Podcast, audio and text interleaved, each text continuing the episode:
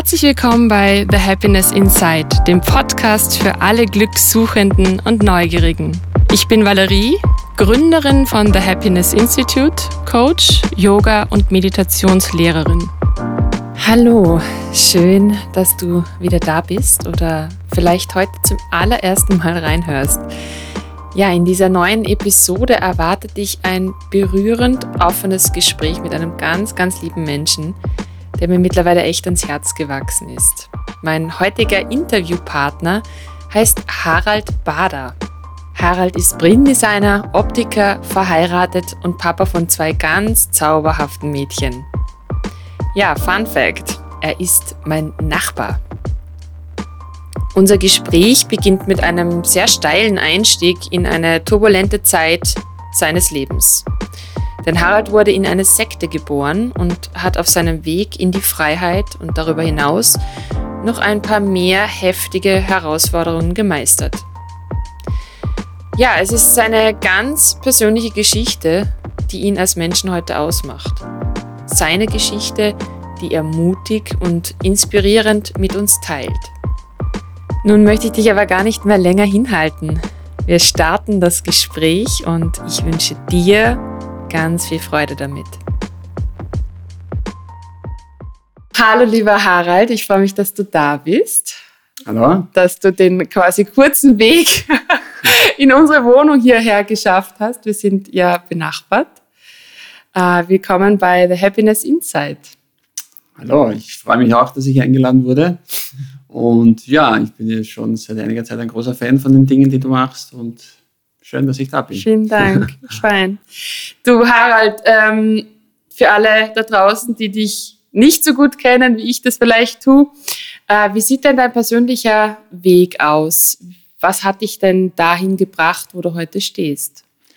Naja, mein persönlicher Weg, also äh, ich bin geboren worden in Kärnten hineingeboren in eine schwierige Familienkonstellation. Ich bin gleich ganz offen und fange mal damit an. Und äh, bin aufgewachsen bei Zeugen Jehovas eigentlich, äh, damals in einem Ort, also eine kleine Ortschaft. Und musste schon relativ früh lernen, irgendwie mich zu wehren oder beziehungsweise selbstständig zu werden, weil man ja in so einer kleinen Ortschaft schon ein bisschen ausgegrenzt wird, irgendwie, wenn man so in so einer in so einer Sekte aufwächst und habe dann eigentlich relativ früh gelernt, selbstständig zu sein. Und mit 14 nach der Schulpflicht habe ich dann irgendwie ähm, habe ich dann einen Beruf erlernt, also einen Optikerberuf und ähm, bin dann möglichst früh oder so schnell wie möglich aus, aus Kärnten abgehaut dann äh, mit 18, nachdem ich fertig war mit meiner Ausbildung und äh, habe dann in Wien noch meine Optikermeisterprüfung gemacht und habe äh, ja, habe dann meine Frau kennengelernt irgendwann einmal, mit der ich verheiratet bin, zwei Kinder bekommen und äh, bin eben, arbeite als Optiker in Wien. Und seit ein paar Jahren arbeite ich auch als Brillendesigner für die Marke Robert Laroche. Wow! das war das ein, ein, ein, ein, ein guter Einstieg. Ja. Ein, ähm, ja, da hast du jetzt einige Themen schon äh, angesprochen, die natürlich total spannend sind, da jetzt nochmal in die Tiefe zu gehen. Vielleicht, wenn wir ganz am Anfang nochmal starten, ähm, du hast gesagt, äh, schwierige Familienverhältnisse. Ja, also jetzt so als, als jemand, der nicht in einer Sekte aufgewachsen ist, wie kann man sich denn das vorstellen, wie das, wie das abläuft für jemanden, der ja noch so jung ist, sich da auch wie du sagst, selbstständig zu machen, aber auch so vom Denken her, sich selbstständig zu machen und zu sagen, das möchte ich nicht, da gehe ich raus. Naja, es ist so, dass wir, glaube ich, schon sozial, also ich habe noch zwei Geschwister, aber wir wurden so ein bisschen sozial ausgegrenzt. Ja? Also das war ja, ich habe selber zwei, zwei Mädchen und, und da will man ja, schaut man ja, dass die sozial total integriert sind.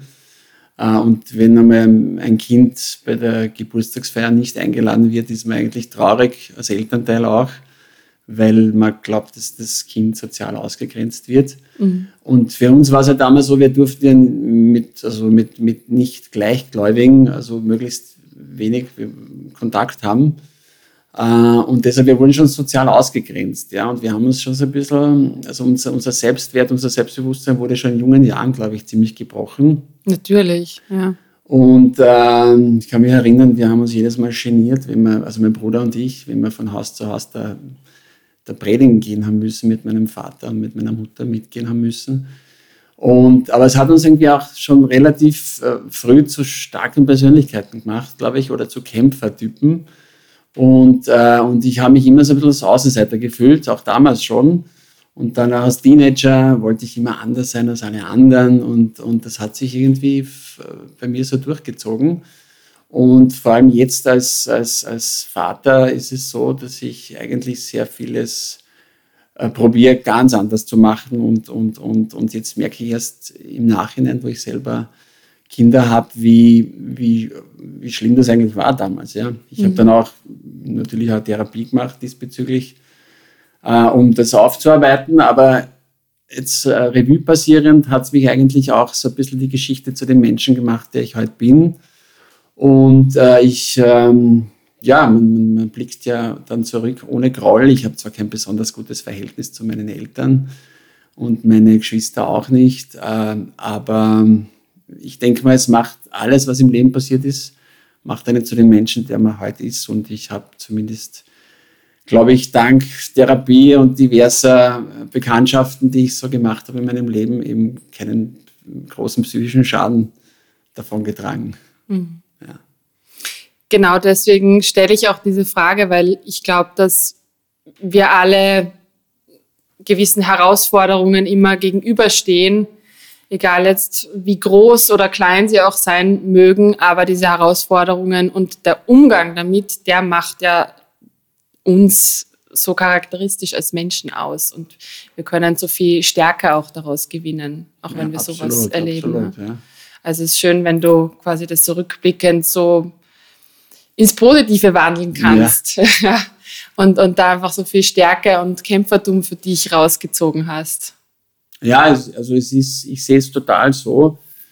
Und äh, ich glaube auch dadurch, dass es mir auch nicht, es wurde mir auch nicht ermöglicht, zum Beispiel, ich kann mich gut erinnern äh, an eine Sache, als mein Vater gesagt hat mit 14, äh, wenn du bei dieser Sekte bleibst, dann, dann ermögliche ich dir, dass du weiter in die Schule gehst oder ein Studium machst und wenn du, wenn du nicht dabei bleibst, und ich wollte auf keinen Fall dabei bleiben, also ab dem Moment oder ab dem ab der Zeit, wo ich selber entscheiden konnte, ab 14, 15 ist Religionsfreiheit, habe ich dann irgendwie entschieden, ich will mich auf keinen Fall abhängig machen und ich will ja nicht in dieser Sekte bleiben. Äh, und bin dann, habe dann deshalb auch einen Beruf erlernt ja, und, und habe äh, mich selbstständig oder unabhängig von meinen Eltern gemacht. Also es war auch ein weiterer Grund oder im Nachhinein hat es mir gut getan, um relativ früh selbstständig zu werden. Und ich arbeite seit meinem 15. Lebensjahr, habe ich und das ist jetzt doch schon 34 Jahre. Ne? das ist, ja, das sind ein paar Jahre. Ja. Das heißt, also die, die, die Zeit in, in der Sekte bist du einfach ganz normal zur Schule, ich frage jetzt so blöd, ganz ja, normal zur Schule gegangen. Zur Schule. Und es war einfach zu Hause ein, eine völlig andere Welt. Es war eine das, andere was Welt. man aus der Schule kannte. Genau, wir haben, ich, ich, um da nicht zu sehr hängen zu bleiben, aber wir haben keine Weihnachten gefeiert, kein Geburtstag, keine Ostern, äh, kein Faschingsfest. Wir waren auch nie irgendwo eingeladen. Wir durften zu keinem Vereinen. Wir durften keine Ausflüge mit der Schule machen. Also so äh, zum Beispiel Skikurse oder, oder Wienwoche in Kärnten ist man halt in die Bundeshauptstadt gefahren. Also das wurde uns alles untersagt und möglichst wenig außerhalb der Schule Kontakt zu haben mit, mit Andersgläubigen. Also man wurde so richtig ja, ich würde sagen, ein bisschen manipuliert, ne? damit, damit man ja möglichst in der Sekte bleibt und nicht andere Interessen mitkriegt oder andere, andere Ideologien oder Denkweisen. Mhm.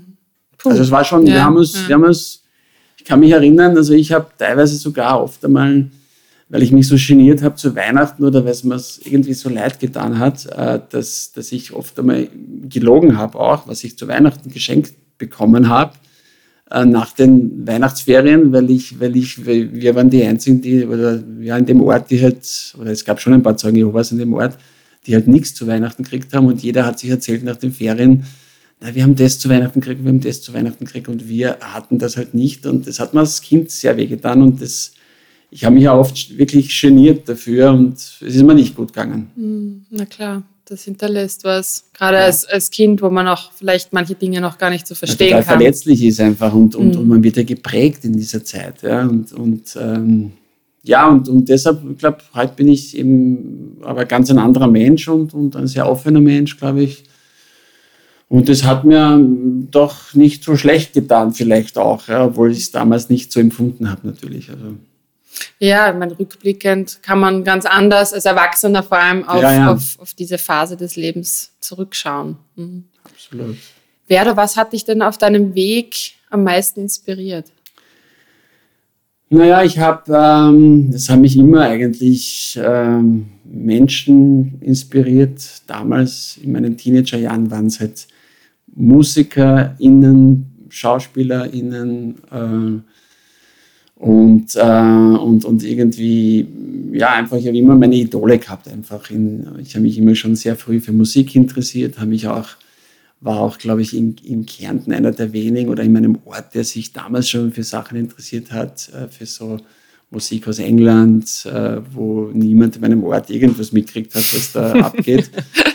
Und war auch sehr interessiert an Jugendkulturen und äh, war, was da war ich mal ein Jahr lang oder zwei Jahre lang ein Mod, dann war ich wieder ein Grufti. Also irgendwie, das hat mich Hast immer total, ausprobiert. Das, genau, das hat mich immer total inspiriert und später dann Kunst, Kultur, Menschen im Allgemeinen, ich begegne auch sehr vielen Menschen tagtäglich durch meinen Job, also dadurch, dass ich ja auch Optiker bin in der Brillenmanufaktur im siebten Bezirk, den Bezirk, also das Geschäft kennen eh viele wahrscheinlich in Wien, begegne ich auch täglich Menschen, die auch zu Freunden geworden sind und mich, ähm, ja, einfach die täglichen Dinge des Lebens ähm, inspirieren mich und auch meine Familie und speziell meine ältere Tochter, die jetzt in den Teenagerjahren ist mit 14, äh, die erinnert mich sehr an mich selbst, wie ich war. Also auch mit ihren Interessen, mit ihrer Affinität zu Mode, Design, zu Musik. Äh, das, das sehe ich mich oft, äh, also finde ich mich oft wieder in ihren Verhalten, Interessen und so weiter.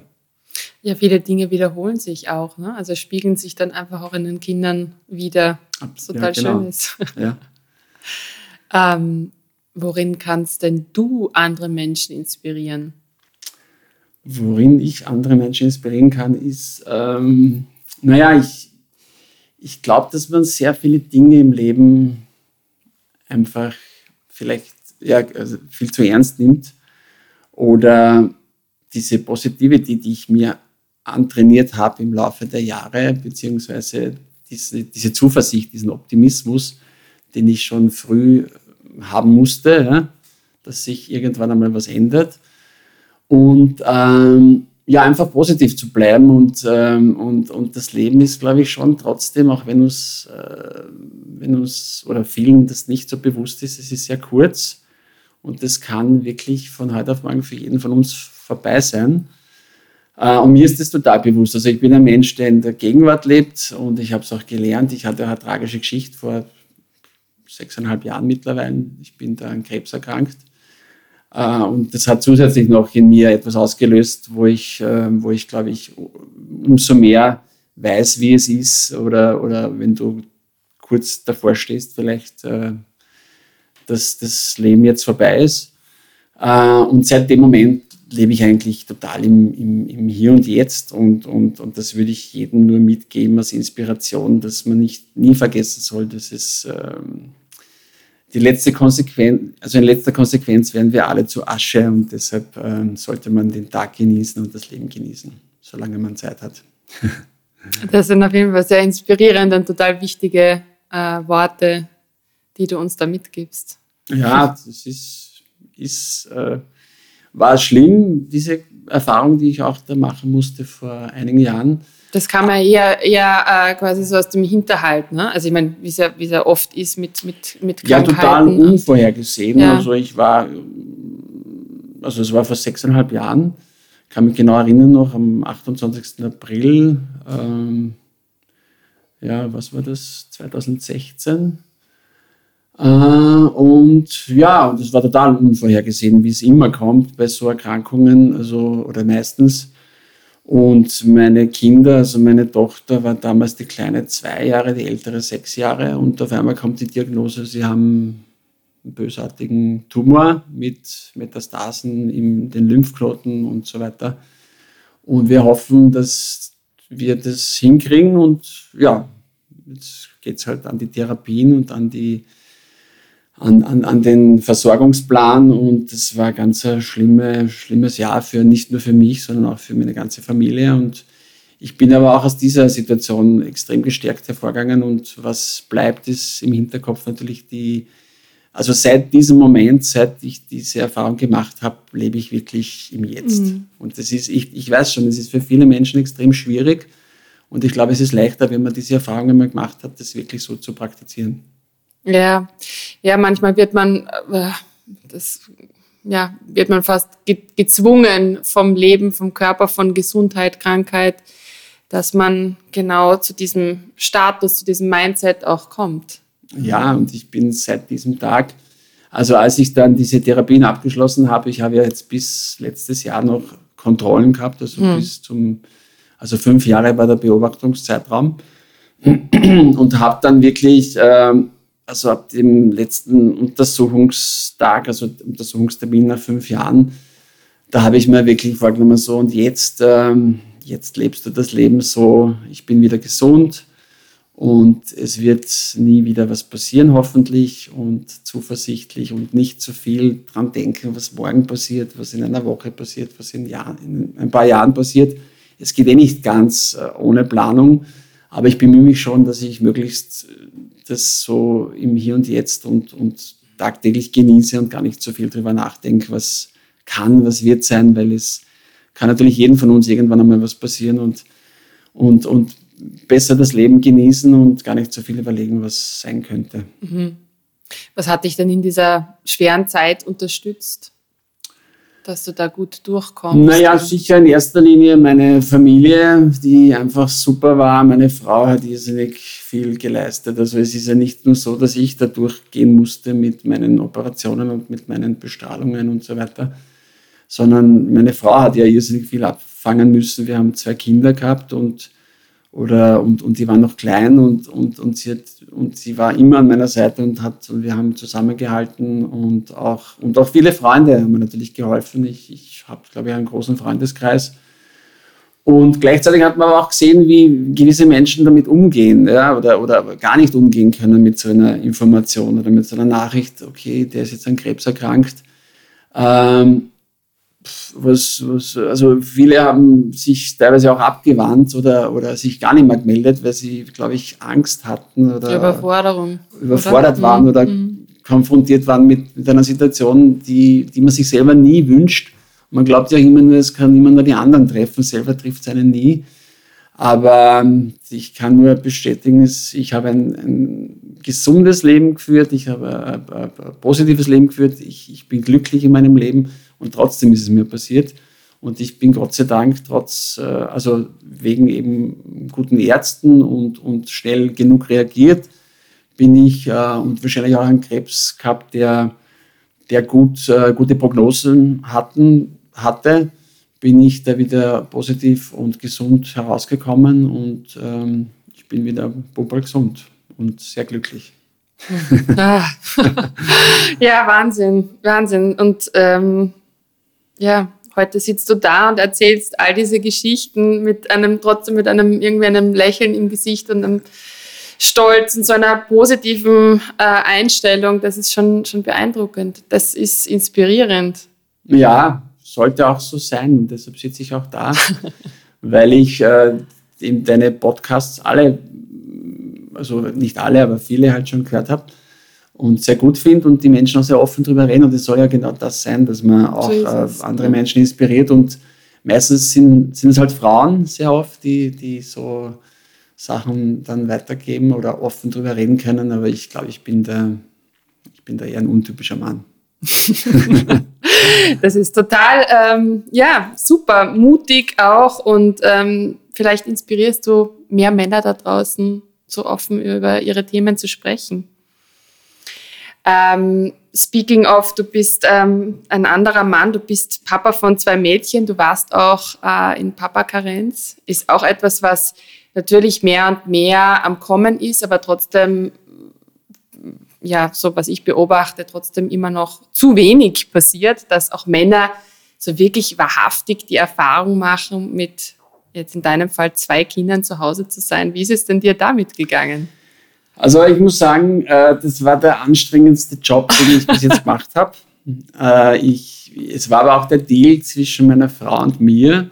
Also wir, es waren beide Kinder, waren Wunschkinder. Das erste Kind, die Lila, das erste Mädchen, die jetzt schon 15 wird, die, ähm, die war von uns beiden, also ganz klar, wir wollten ein Kind. Ja.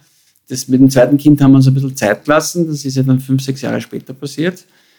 Ähm, und es war aber immer der Deal, dass ähm, meine Frau hat immer gesagt, na, und das war für sie sehr anstrengend, das, äh, die Zeit, äh, also mit Arbeit und das erste Kind ist eh verständlich. Ich habe gearbeitet äh, hauptsächlich. An den Wochenenden oder freien Tagen war ich natürlich auch da, aber sie hat den ganzen Job gehabt mit der ersten Tochter. Und sie hat gesagt, na, wenn wir ein zweites Kind kriegen, dann musst du einfach auch in Karenz gehen. Und ich wollte das eigentlich mehr als sie, das zweite Kind. Also ich habe sie fast schon ein bisschen überredet, dass wir ein zweites Kind kriegen. Ich wollte unbedingt ein, zweite, ein zweites Kind. Und fünf, sechs Jahre später haben wir uns darauf geeinigt. Natürlich, sie ist super glücklich, dass wir jetzt zwei Töchter haben. Aber der Deal war eben, dass ich zu Hause bleibe und ich habe dann die Greta, die zweite Tochter, also da war sie sechs Monate alt, sechs Monate alt, also noch ein Säugling. Und äh, habe dann die Greta übernommen ab dem sechsten Monat und haben wir dann gedacht, ich bin ja eigentlich berufstätig seit vielen, vielen Jahren und habe gedacht, ah, endlich einmal was anderes und endlich.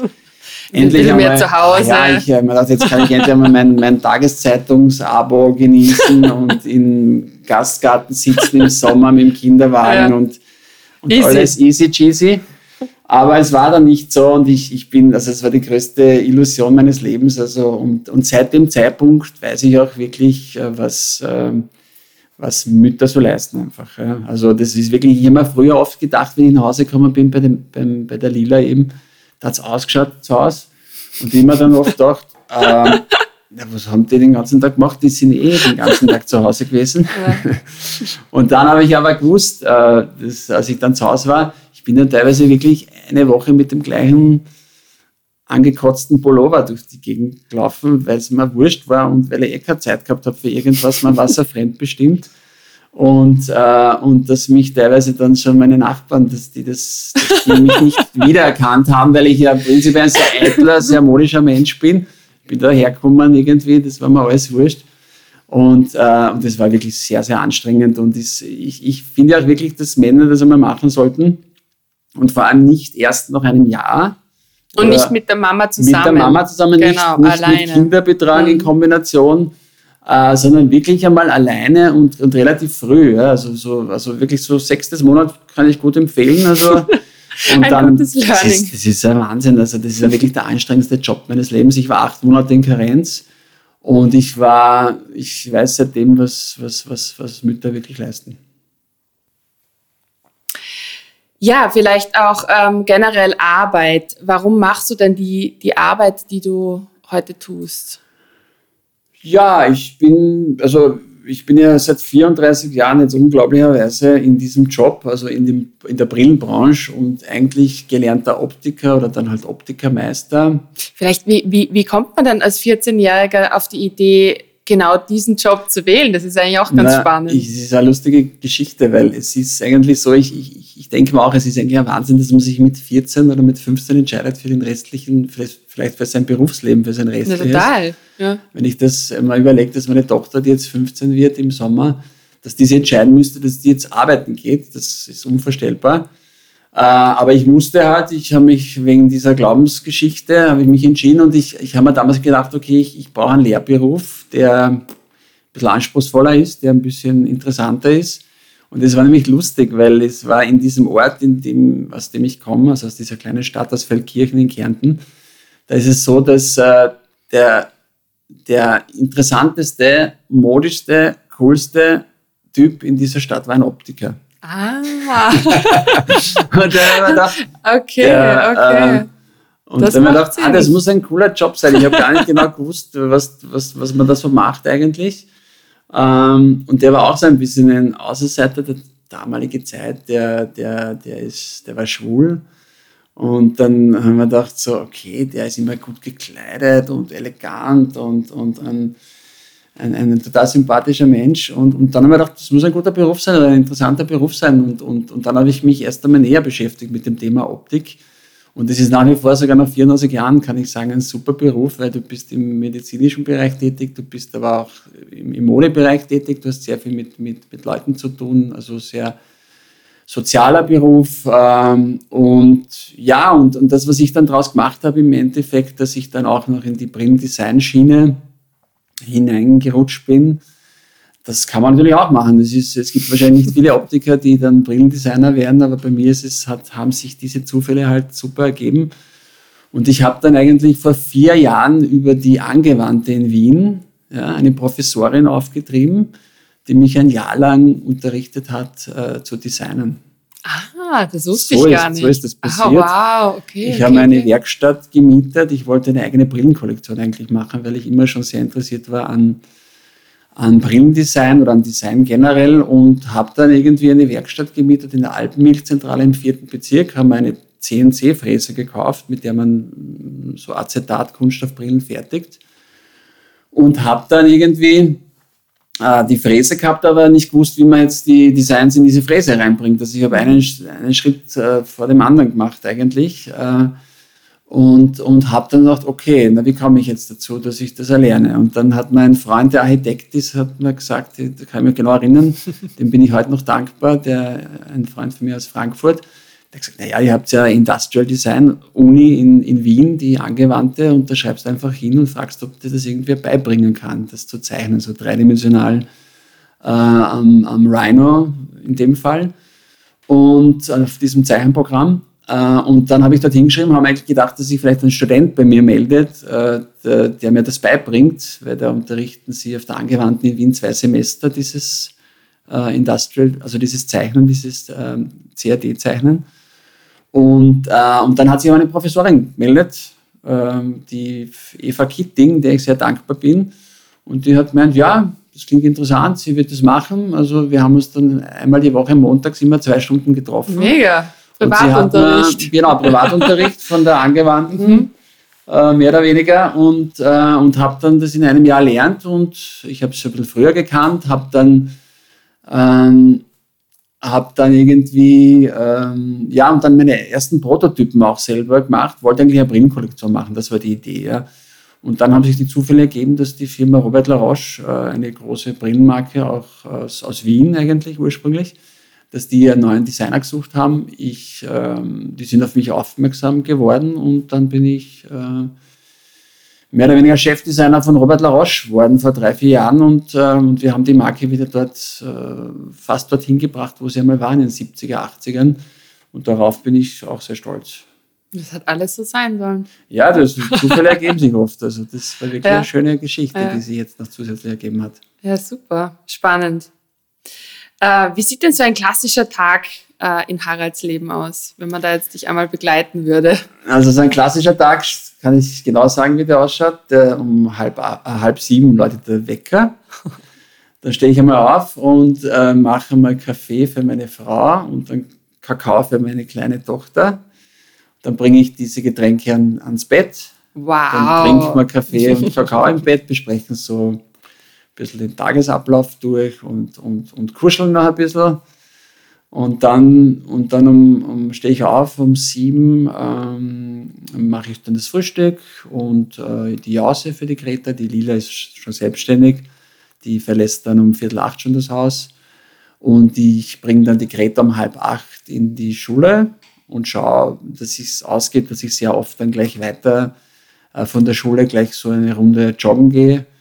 Das ist für mich so in der Früh super, um, weiß nicht, so die Gedanken so fliegen zu lassen und höre mal gute Musik an während dem Joggen. Dann mache ich, dann bin ich um neun zu Hause, mache mich fertig für die Arbeit. Meistens, wenn ich in der Brillenmanufaktur bin, also da bin ich vier Tage die Woche, äh, verlasse ich dann um halb zehn das Haus. Oft mache ich dann am Weg in die Arbeit noch so eine Morgenmeditation, so nach Dr. Joe Dispenza, so positiv Mindset. Äh, und um zehn stehe ich dann in der Brillenmanufaktur, treffe dort nette Leute hoffentlich. Und ähm, dann um halb sieben höre ich auf zu arbeiten, um sieben bin ich zu Hause. Dann essen wir gemeinsam Abend, treffen entweder noch Leute oder bringen die Kinder ins Bett und schauen uns einen Film an. Ja, ganz unspektakulär, äh, Familienleben, Alltag, aber schön. Ja. Du kochst auch wahnsinnig gut und gerne. Was, was ist denn so ein, äh, früher hat man gesagt, eine Leibspeise, ein, ja. ein, ein, ein, Happy Meal. Das heißt, das heißt eigentlich bei McDonalds. Ja. Aber was ist denn so ein, ein, ein Gericht, das dich glücklich macht? Äh, ein Gericht, das mich momentan, also es ändert sich ja oft, aber momentan macht mich am glücklichsten ein Gericht, das ich, glaube ich, so wöchentlich esse mittlerweile. Das mhm. habe ich erst vor einem Jahr entdeckt. Und zwar Mapo Tofu. Das ist, so ein, das ist ein Gericht aus der chinesischen Sichuan-Küche. Und das hat mit diesen chinesischen Lokalen ähm, am Land, die man so kennt, diesen China-Restaurants eigentlich relativ wenig zu tun. Ja.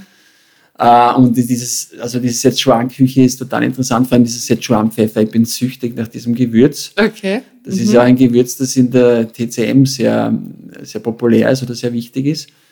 Und äh, das muss man probieren. Ich liebe das. Also das, das musst du wirklich mal ausprobieren. Ist ganz einfach zu machen.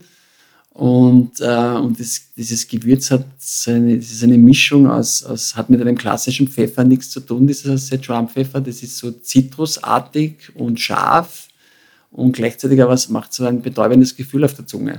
Also ich sage immer so, das ist das Kokain unter den Gewürzen. Und ich bin, ich bin süchtig nach diesem Sichuan-Pfeffer. Okay. Das, ist, das ist Wahnsinn, musst du mal ausprobieren. Aber kriegt man das außer bei dir?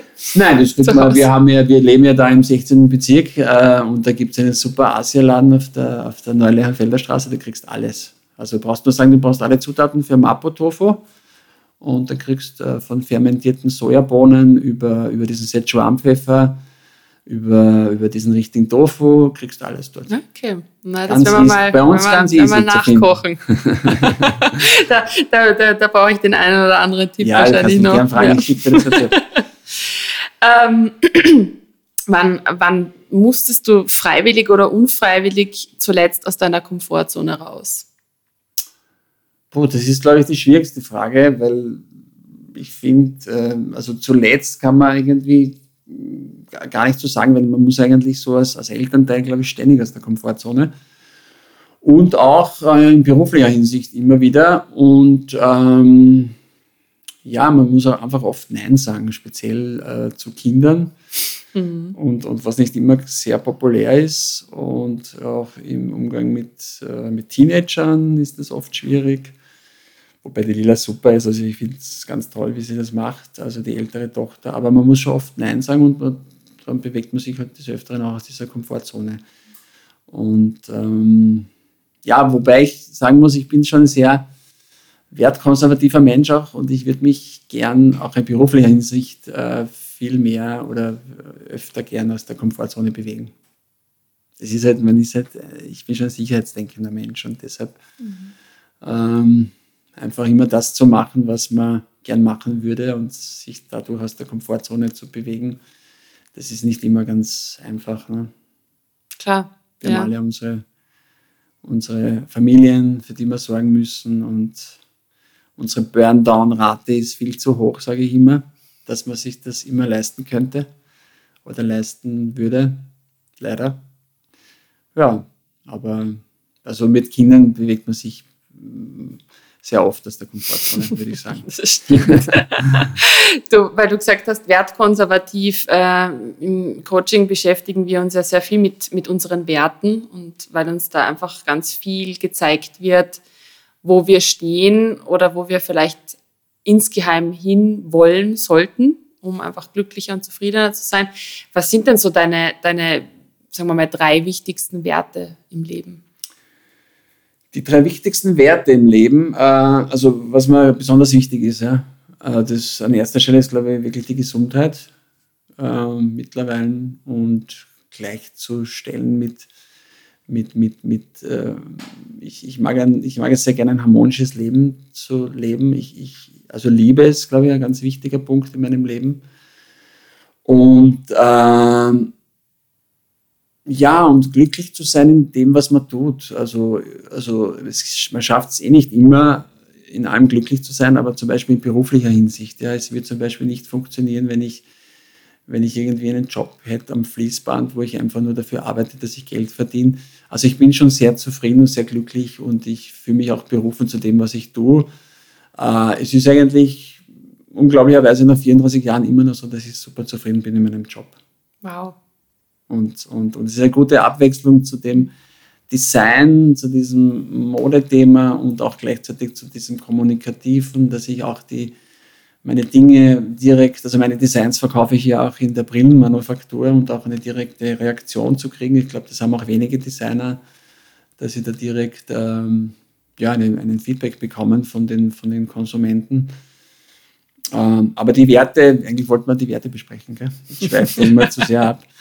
Äh, ja, Gesundheit, Liebe und ähm, ja, und beruflicher Erfolg wahrscheinlich schon auch.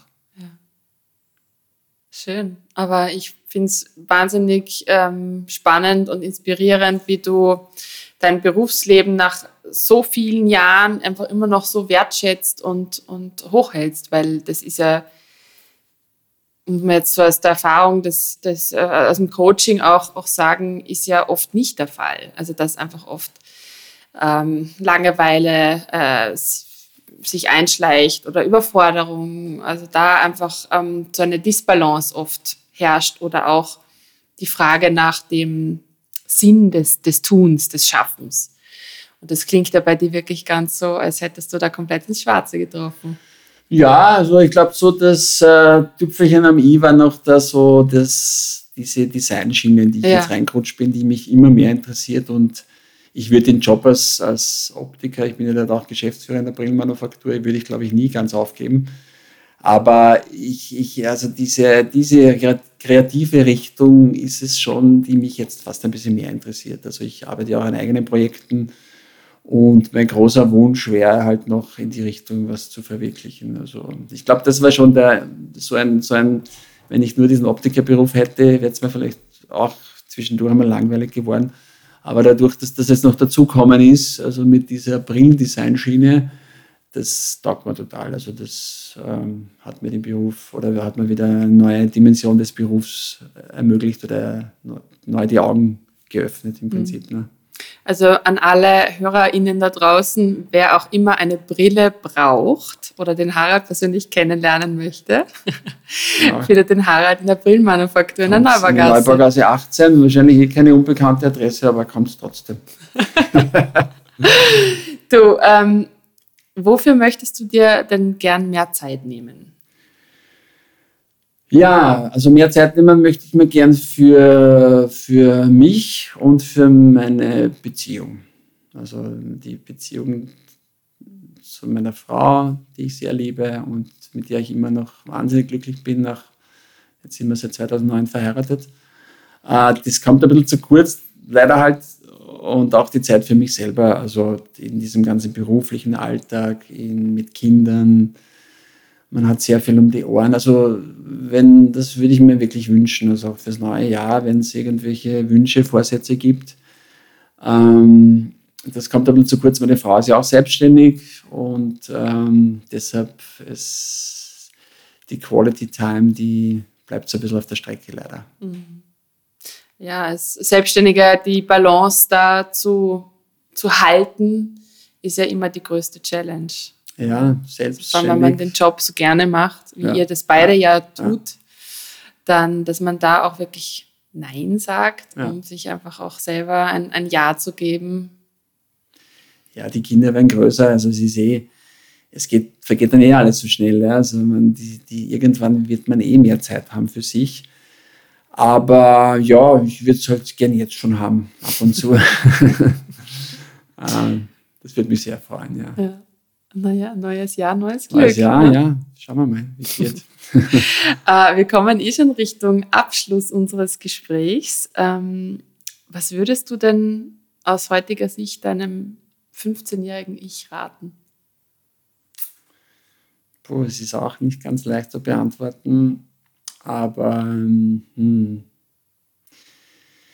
Naja, eh, also in Wirklichkeit optimistisch und zuversichtlich in die Zukunft zu blicken, trotz allem, was so rundherum passiert. Es ist ja für die nächste Generation wahnsinnig schwierig und auch diese Themen, die uns, die unser Weltgeschehen beherrschen mit Klimawandel, Krieg, jetzt hatten wir die Pandemie. Also es ist nicht einfach für die nächste Generation heranzuwachsen, aber trotzdem die Zuversicht und den Optimismus nie zu verlieren, weil es gibt, glaube ich, es, ähm, es gibt dann trotzdem in jener Generation so viel Positives im Leben, äh, wofür es wert ist zu leben und ähm, sich einfach zu freuen drauf, was alles passiert. Also wenn ich, wenn mir jemand das 15, also wenn zu mir jemand mit 15 Jahren gesagt hätte, was ich alles machen werde noch, also was in meinem Leben noch passiert, hätte ich es nie geglaubt und rückblickend war es trotz allen negativen Erfahrungen sehr, sehr schön bis jetzt.